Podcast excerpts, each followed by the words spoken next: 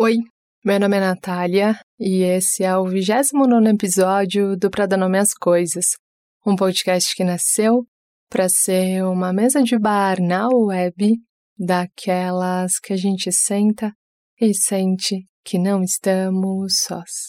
Um lugar em que a gente pode ser do nosso próprio tamanho sem precisar esticar e nem se espremer. Vocês sabem que ontem eu estava vendo o documentário da Rita Cadillac no Netflix. E aí, quando eu terminei de assistir, eu fiquei pensando nessa coisa, né, que são feitas as biografias, nessa coisa que são feitas as vidas, né? Como a vida é feita, né? Como a vida é feita por momentos tão diversos, assim, por momentos que a gente, cara, quase tem medo de que alguma coisa estrague, porque a felicidade é tão grande, tão grande, tão grande, que tem alguma coisa dentro da gente que fala, cara, será que a vida é boa assim mesmo? Será que, tipo, tem algumas pessoas até que têm uma, essa ideia de Deus, né? Tipo, de, olhando de lá de cima e falando, cara, vou jogar logo uma bombinha aqui pra essa pessoa não ficar tão felizinha, assim. Porque tá tão bom, tão bom, tão bom, que dá até medo de acontecer alguma coisa e estragar tudo que a gente tá sentindo. Às vezes a gente está tão feliz, tão feliz, tão feliz que parece que a gente está até num sonho, né? E às vezes a vida aperta, e às vezes a vida fica muito, muito difícil, e às vezes a gente acha que a gente não vai dar conta. E aí a gente precisa de alguns anos mais para olhar para trás e falar: cara, parecia que eu não ia dar conta, mas fazendo esse caminho, um passo por vez, um dia depois do outro, uma hora depois da outra, eu consegui chegar aqui, e daqui eu consigo olhar para trás e falar: cara, passou. Cara, deu certo.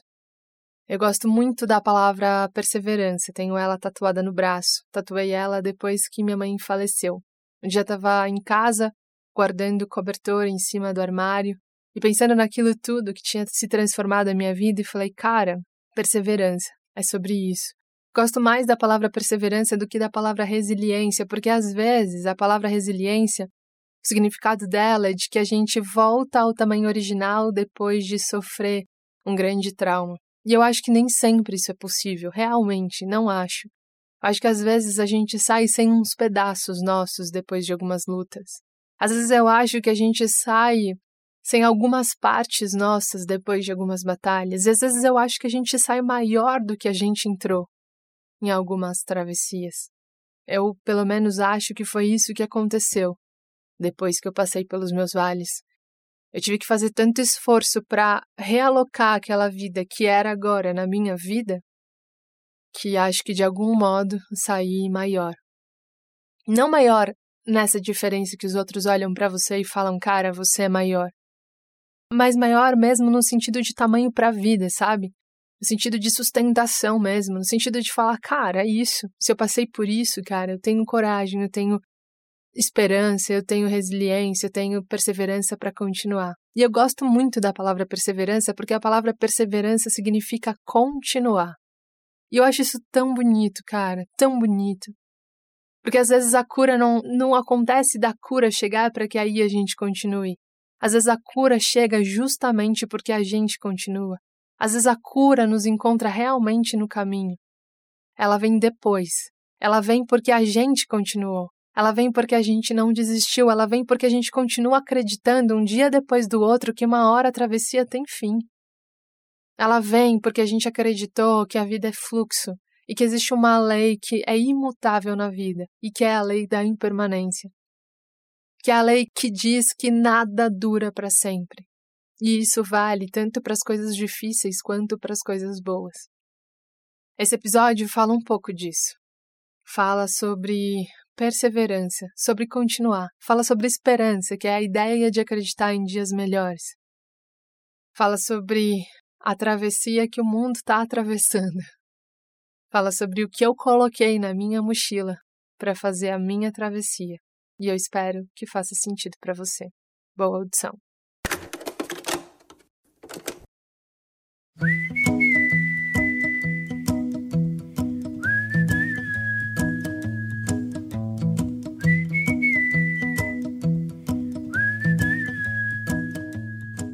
Eu estava no chão do quarto, revirando meu armário, quando aquela compreensão me chegou.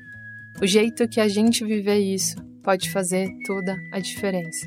A gente está tendo uma chance enorme de fazer na vida real aquilo que emociona a gente nos filmes. Uma chance enorme de atravessar essa fase de um jeito empático, amoroso e solidário. A gente está tendo uma chance enorme de desenvolver de forma coletiva ferramentas para não sucumbir quando a vida sai completamente do controle, quando a vida fica bastante difícil. A gente tem uma chance enorme de fazer na vida real aquilo que emociona a gente nos filmes. Chegue um pouco mais, deixa isso pra lá, vem, desliga essa doideira. Quero te lembrar coisas triviais, domingar a quarta-feira. Posso te contar tudo que sonhei um dia. Foi a minha mãe que me apresentou ao filme A Vida é Bela. Na verdade, foi a emoção dela que me apresentou.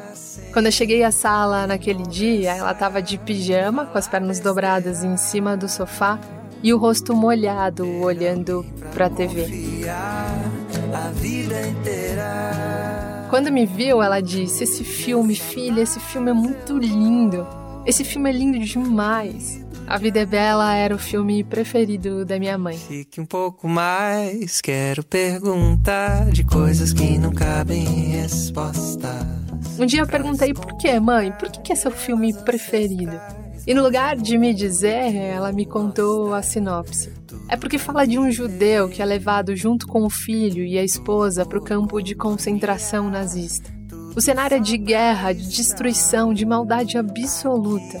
Ele é afastado da mulher, submetido a todas as maldades, mas finge que tudo, as bombas, a escassez de comida, as torturas não passam de um grande desafio, de uma grande gincana, que ele e o filho pequeno precisam vencer. Sempre que eu pedia para minha mãe me contar o porquê ela achava aquele filme tão bonito, ela sempre me contava a sinopse. Um pai que usou a imaginação, o amor, a empatia e a solidariedade para atravessar um momento que era difícil demais para todo mundo ali. Um pai que, durante o pior cenário, escolheu para lutar as ferramentas mais bonitas que tinha. Minha mãe não disse, mas eu sei. Eu sei que o que ela queria dizer é que quando a vida sai completamente do controle, quando a vida fica bastante difícil, a gente tem uma chance enorme de fazer na vida real aquilo que emociona a gente nos filmes. Ter alguém para confiar a vida inteira. Agir com empatia, com amor, com solidariedade, com esperança e principalmente escolher as ferramentas mais bonitas para cavar um caminho entre as pedras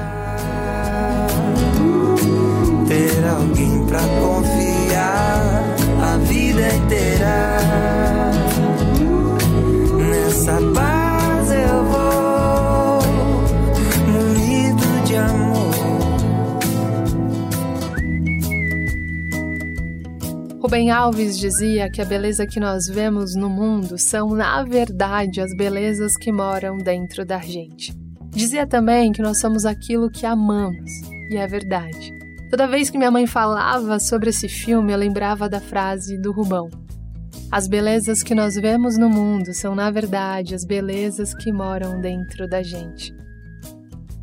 Nós somos aquilo que amamos. Minha mãe amava aquele filme.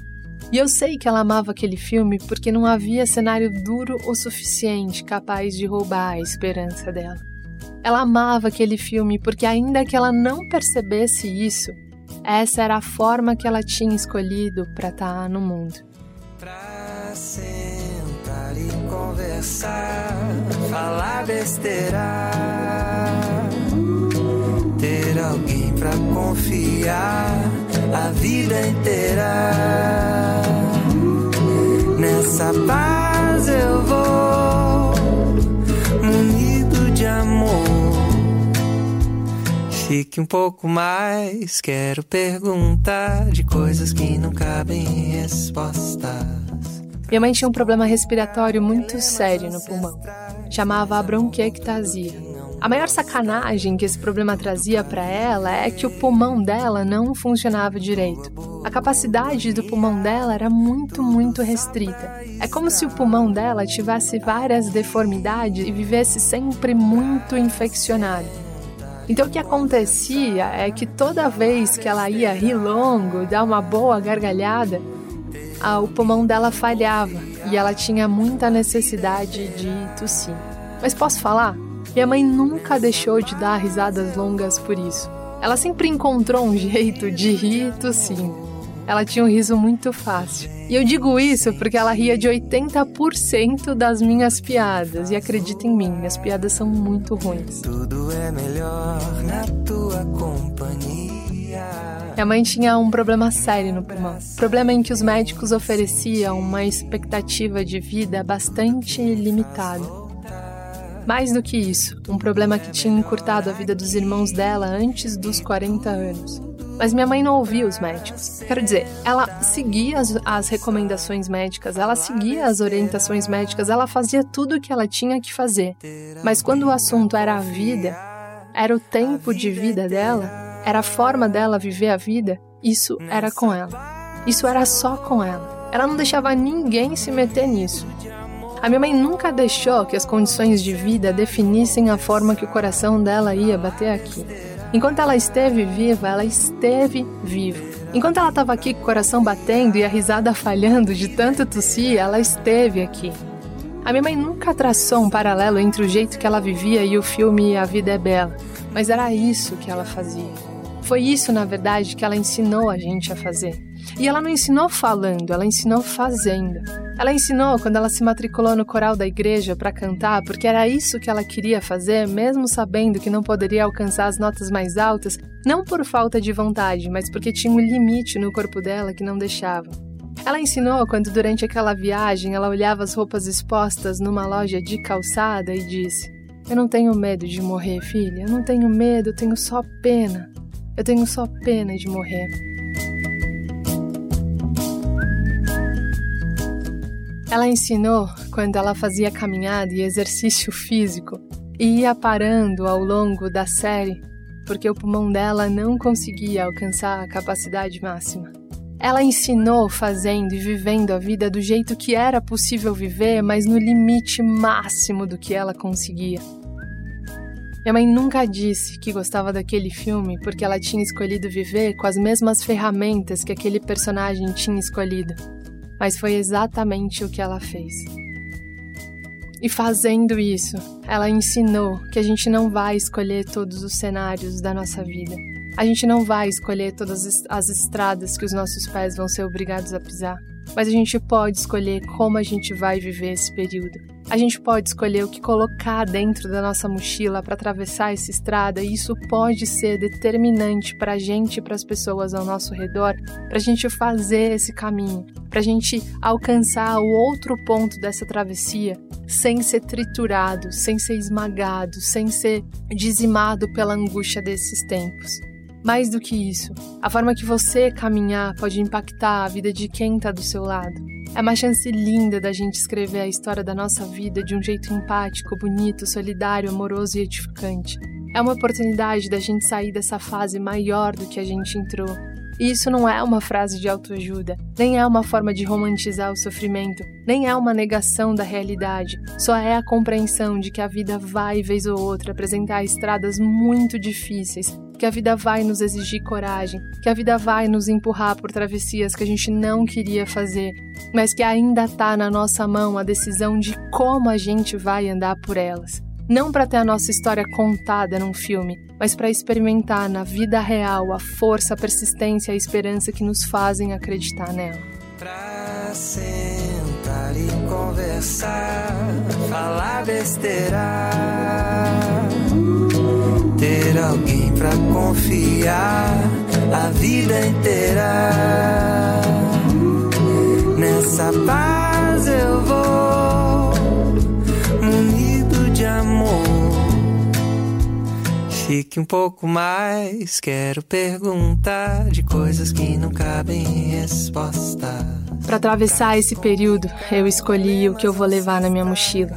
Para atravessar esse período sem sucumbir ao medo, ao desespero, ao pânico, à angústia, às incertezas, eu escolhi o que eu vou levar dentro da minha mochila. Nesse episódio, eu divido com vocês o que é, e eu espero que faça sentido.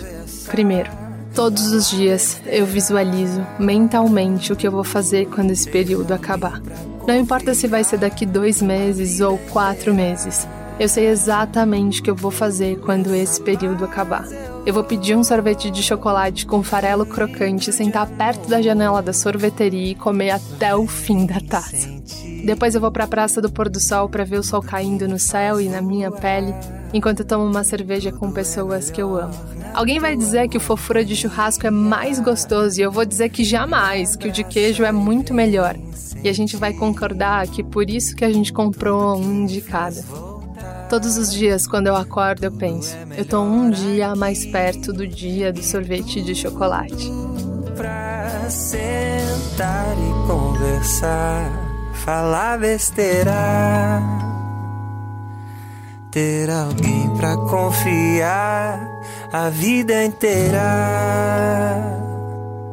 Nessa paz eu vou, munido de amor.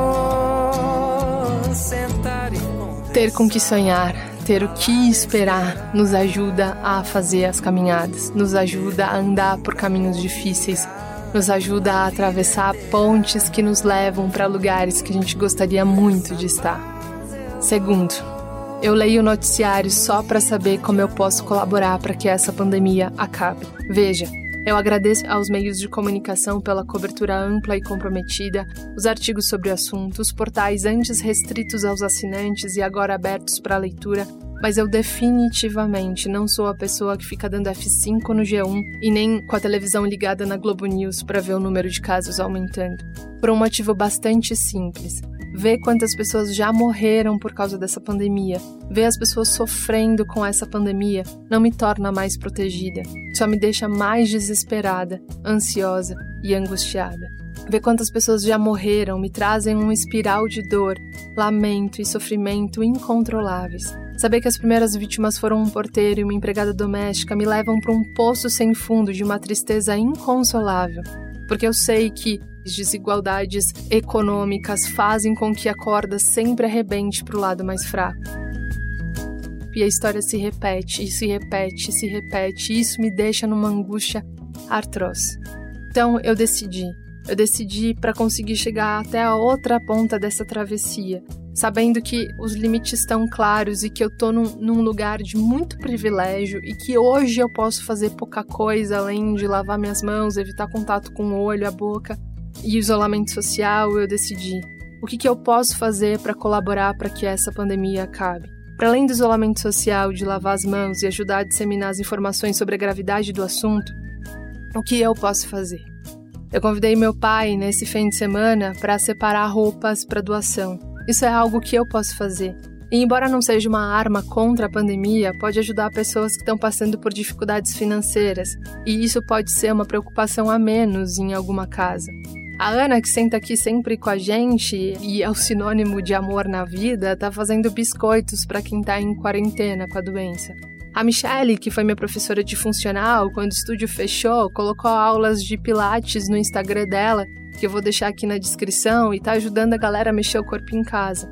Minha sugestão para tua mochila é: Substitua o noticiário por aquela ligação que há anos você não faz, por aquele pedido de desculpas que há tempos você tem adiado, para fazer uma lista com cinco coisas bonitas que ainda existem no mundo, para ter um outro assunto quando aquela sua amiga te chamar no WhatsApp preocupada.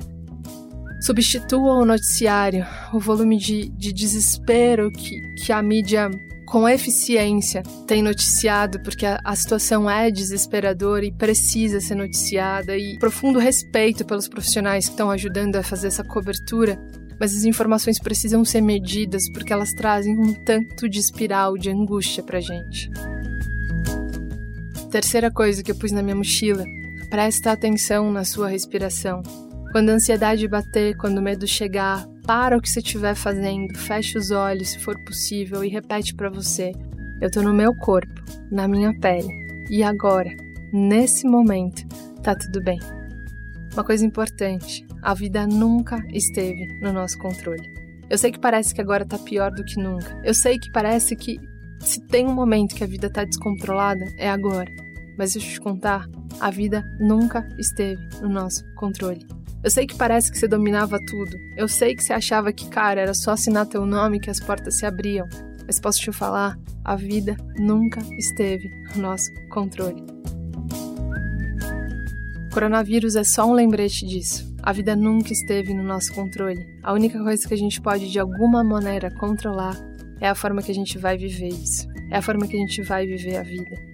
E já está suficientemente pesado. Então tente aliviar sua bagagem. Leia livros, veja filmes, preste atenção no seu corpo. Eu fiquei três dias fora do Instagram agora, recentemente, porque toda vez que eu entrava, meu peito ficava angustiado. Fora dele, ficou mais leve. Fora dele eu consegui pensar, ver, falar, experimentar outras coisas, outros assuntos, e quando alguém vem me contar o que viu no G1, eu apenas digo: há algo que eu possa fazer para ajudar? Como a gente pode ajudar? Se não há nada que eu possa fazer nesse momento, se não há nada que eu possa colaborar, cara, obrigada, mas eu não quero falar sobre isso. Não pese a sua alma com coisas que você não pode fazer nada a respeito. Se você cuidar da sua saúde mental, você vai conseguir ajudar outras pessoas a fazerem o mesmo. Quarto, tenha conversas gostosas. Você sabe como seu pai conheceu sua mãe? Saberia me dizer qual era a brincadeira favorita da sua avó na infância? Qual foi o maior mico que a sua irmã já passou quando o assunto é relacionamento? Qual foi a última vez que você perguntou para alguém se alguém acredita em ET? Diz pra mim, qual foi a invenção mais legal que já fizeram no mundo, além, óbvio, do telefone? Cara, não é uma brisa muito louca o telefone? Você na sua casa liga para alguém do outro lado da cidade, essa pessoa atende e diz alô Sei lá, eu acho muito doido o telefone, cara. A vida, por vezes, é realmente muito difícil, muito. Mas nessa situação em que o nosso limite está muito justo, está muito apertado, está muito restrito, tente fazer coisas em que sua alma não se sinta tão comprimida. Fazendo isso, você pode ajudar outras pessoas a fazerem o mesmo. Deixa isso pra lá, vem, desliga essa doideira. Quero te lembrar coisas triviais, domingar a quarta-feira. Posso te contar tudo que sonhei um dia, tudo só pra chegar aqui pra sentar e conversar, falar besteira, ter alguém pra confiar a vida inteira. Nessa paz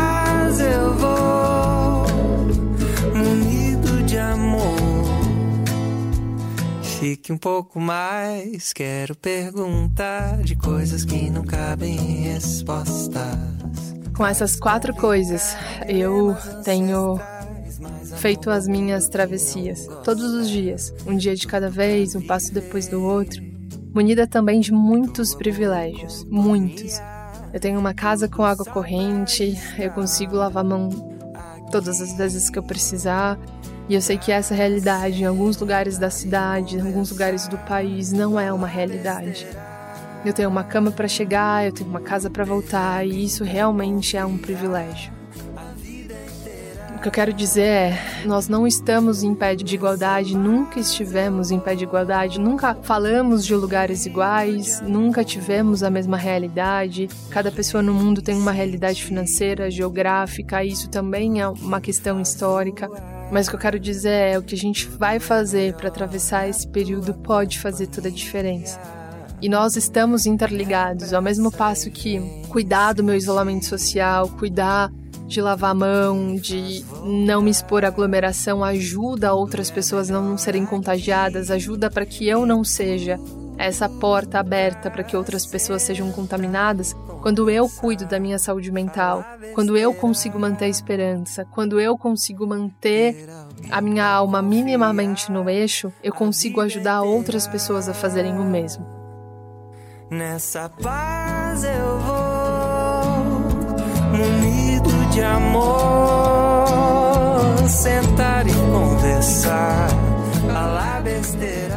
Nós estamos todos interligados, então quando a gente se cuida, a gente ajuda o outro a se cuidar. A vida inteira. Nessa paz eu vou, munido de amor. Minha mãe não viveu o suficiente para atravessar essa fase do coronavírus com as armas potentes que ela tinha. Mas enquanto o pulmão dela deixou, ela reparou no som dos passarinhos. Ela riu das minhas piadas. Ela cantou no coral da igreja, ela saiu correndo da sala até a cozinha para bater no batente da porta quando eu disse que tinha dado o primeiro beijo. E foi ela também que me soprou no ouvido: vai passar, quando meu coração partiu pela primeira vez. Ela não me contou detalhes daquele dia em que o médico disse que o transplante, que era uma saída, não era uma saída para ela. Mas ela riu um riso emocionado quando viu que o nosso choro alto ao nascer não era um choro de quem tinha o mesmo problema no pulmão, né, doutor?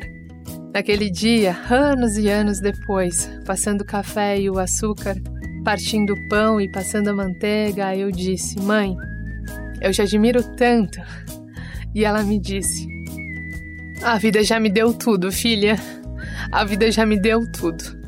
Naquela hora eu saquei. Era esse o jeito que ela tinha decidido viver a história dela, independentemente de quais capítulos fossem ser apresentados para ela. A decisão de como ela ia viver a história dela continuava sendo dela. Ela nunca deixou que ninguém decidisse isso por ela. Ela nunca terceirizou isso. Esse era o jeito, era o jeito que ela tinha decidido contar a história dela. E isso era muito menos sobre como a vida ia se apresentar para ela, e muito mais, e muito mais sobre como ela tinha decidido viver a vida. Hoje eu queria falar sobre esperança e por isso eu escolhi falar da minha mãe, da mulher que passou como uma brisa, uma brisa que hoje toca meu rosto e me faz te dizer: cuida do teu coração, porque dele depende toda a sua vida.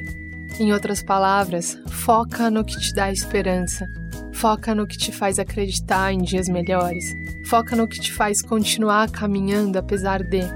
Faça o que você pode, faça tudo o que você pode, mas não faça dessa epidemia entretenimento. Não alimente a sua alma com isso. Alma a gente alimenta com filmes, com livros, com poesia, com ligações não esperadas, fazendo biscoitos, separando roupas para doação, se oferecendo para ir ao mercado pro vizinho velhinho, contando histórias, fazendo preces. Ajuda o teu coração a passar por isso. Ajude o coração dos outros a passarem por isso. Não compartilhe áudios de WhatsApp que você não sabe qual é a procedência. Não compartilhe informações que dão mais medo nas pessoas do que esperança. Não seja a pessoa que vai mais gerar pânico do que gerar alívio. Se foi no mercado e tem algumas prateleiras vazias, não manda isso para as pessoas, porque isso de algum modo vai ser gatilhos de ansiedade. Não, não alimente a sua alma com isso. Não alimente a alma das pessoas com isso. Fala, fale palavras bonitas. Pergunte pra pessoa, cara, tá tudo meio fodido mesmo, mas o que, que de bonito tá acontecendo? Estimule a alegria, estimule a esperança, estimule a, a, certeza de que tudo passa, sabe? As coisas já estão bastante difíceis, gente. Vamos, vamos tentar manter a esperança? O que vocês acham? tudo só pra chegar aqui pra sentar e conversar, falar besteira, ter alguém pra confiar a vida inteira. Nessa paz eu vou,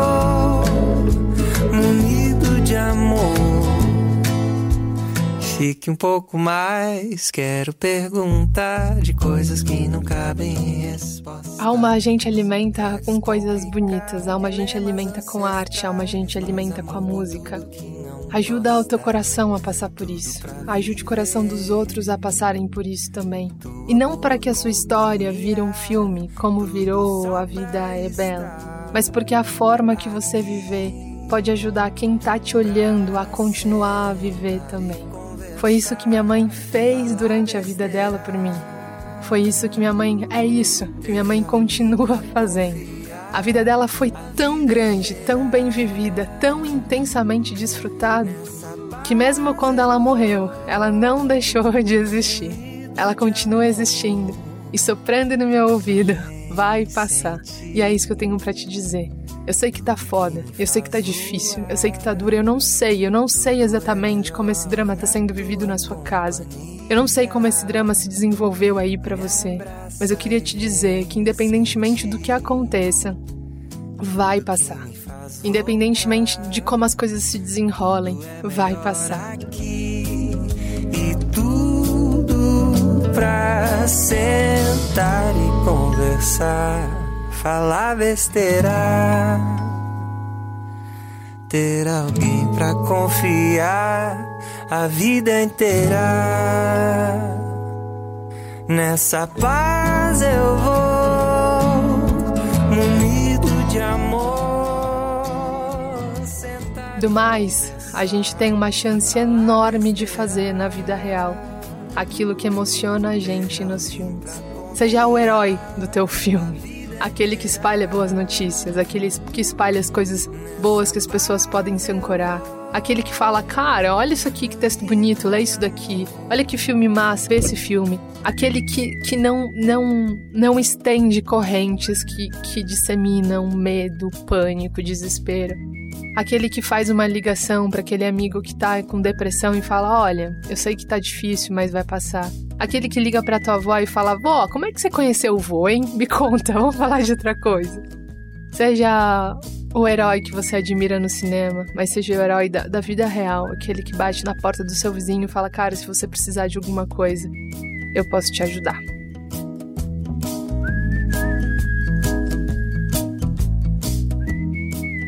A gente tem uma chance enorme de fazer na vida real aquilo que emociona a gente nos filmes. E eu espero de verdade que depois de tudo isso eu possa olhar para o lado e falar: cara, a gente saiu maior, né?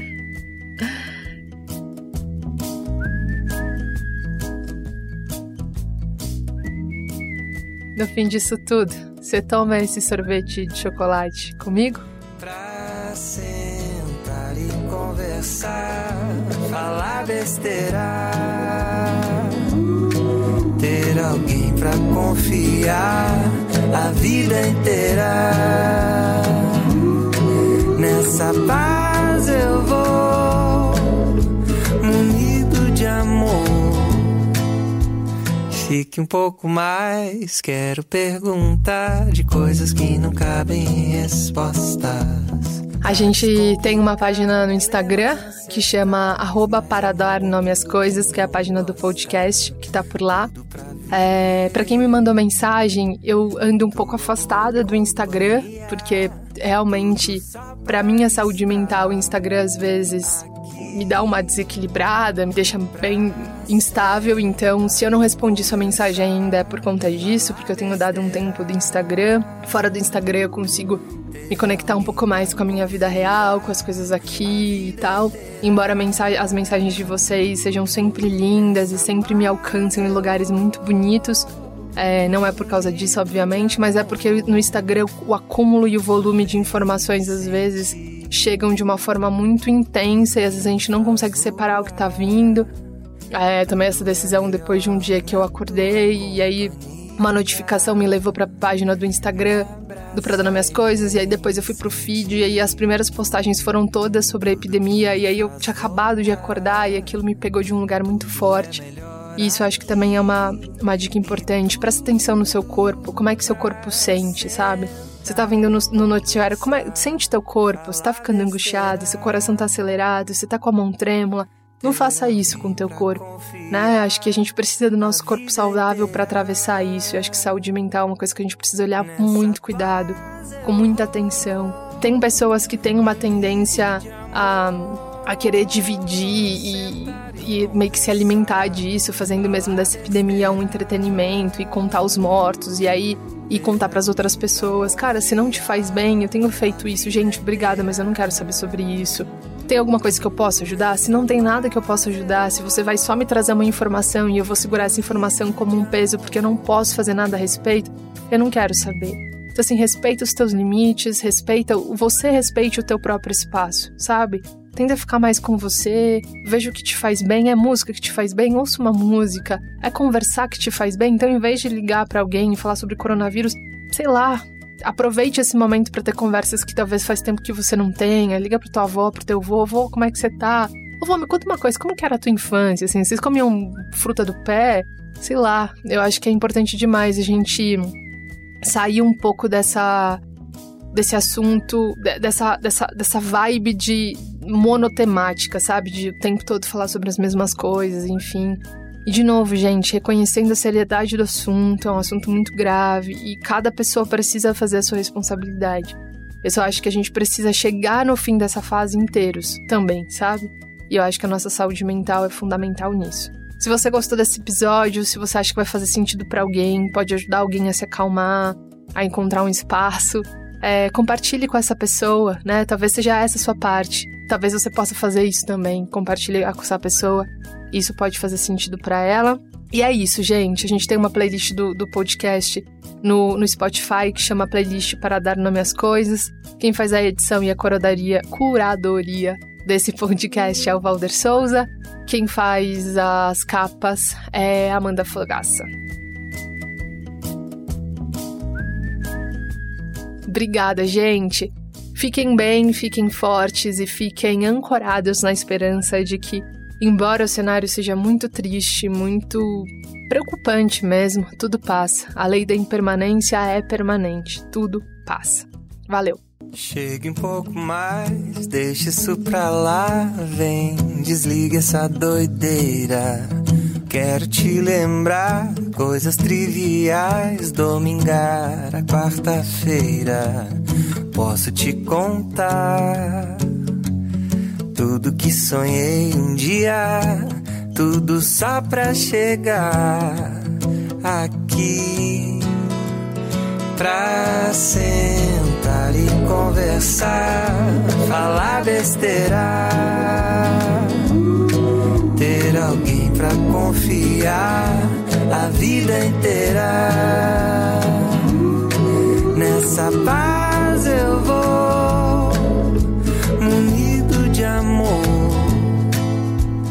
Fique um pouco mais, quero perguntar de coisas que não cabem em respostas. Pra descomplicar dilemas ancestrais, mais amor por tudo que não gosta tudo pra viver. Tua boa companhia, tudo só pra estar aqui. Pra sentar e conversar, falar besteira. Ter alguém pra confiar a vida inteira. Nessa barra eu vou, unido de amor. Vem sentir tudo que me faz voar. Tudo é melhor na tua companhia.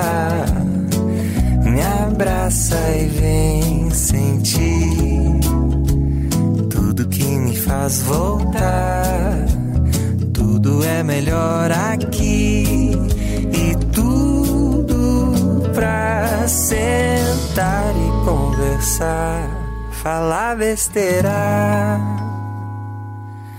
ter alguém pra confiar a vida inteira. Nessa paz eu vou, munido de amor, sentar e conversar, falar besteira